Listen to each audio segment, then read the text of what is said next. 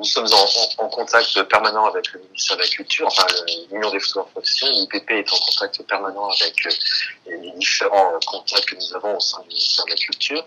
Je sais qu'ils sont en ce moment en train de travailler là-dessus, mais on, loue d'abord le travail qu'ils sont en train de faire pour nous, mais il faut qu'ils aient bien en, tête, je crois qu'ils l'ont d'ailleurs, mais le fait que euh, actuellement, euh, les auteurs photographes euh, sont à zéro, revenu, mais par ailleurs, nous avons quand même des charges. et oui, on a des charges liées à, notre travail, que ce soit pour le matériel, que ce soit pour l'électricité, le gaz, que sais-je, les loyers.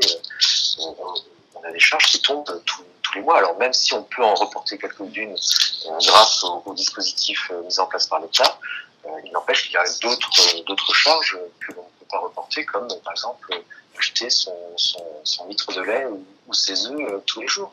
Enfin, tous les jours aujourd'hui, non, on peut pas sortir. Donc, euh, ça pose un grave problème et il faut que les, pouvoirs publics se, s'attellent à ça de manière euh, rapide, urgente.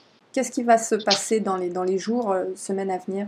Cela fait déjà quelques jours que nous sommes en contact privilégié avec le ministère de la Culture, avec les, différentes personnes que l'on connaît avec qui nous sommes en contact habituellement euh, sur, sur ces problématiques-là.